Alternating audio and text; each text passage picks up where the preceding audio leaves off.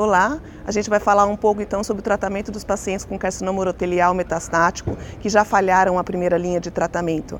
A gente sabe que são pacientes com um prognóstico muito ruim, que às vezes respondem à imunoterapia, mas muitos deles é, não vão responder e aí as opções de tratamento são cada vez mais escassas. Existem dois novos alvos terapêuticos, eu vou falar sobre o primeiro, que é o estudo Fierce 21, que apresentou uma nova molécula, o Vofatamab, que é um anticorpo monoclonal que inibe FGFR3 em pacientes previamente selecionados com Foundation 1 a, e a presença da fusão ou a mutação da, do gene FGFR.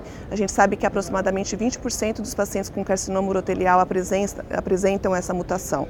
E o objetivo do estudo era avaliar a atividade e a segurança da medicação. A proposta era fazer essa medicação combinada ou não com docetaxel. Em 55 pacientes, pelo menos 7 deles tiveram taxa de resposta e tiveram uma sobrevida livre de progressão significativa, sendo pacientes bastante tratados previamente, pacientes com doença visceral é considerado um novo alvo terapêutico, uma medicação que a gente vai gostar é, de ouvir os próximos resultados.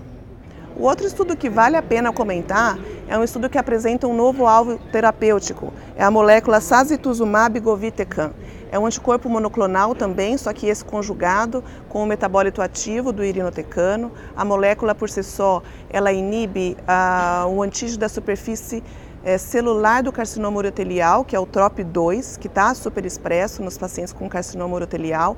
O alvo do estudo é avaliar é, pacientes com qualquer câncer sólido, mas 45 deles tinham carcinoma urotelial metastático, previamente bastante tratado, 95% deles já tinham recebido quimioterapia baseada em cisplatina, 30% deles já tinham recebido imunoterapia e a medicação foi feita no, no, D1, no D8 a cada 21 dias até a avaliação de toxicidade, avaliação de taxa de resposta, que era o objetivo do estudo.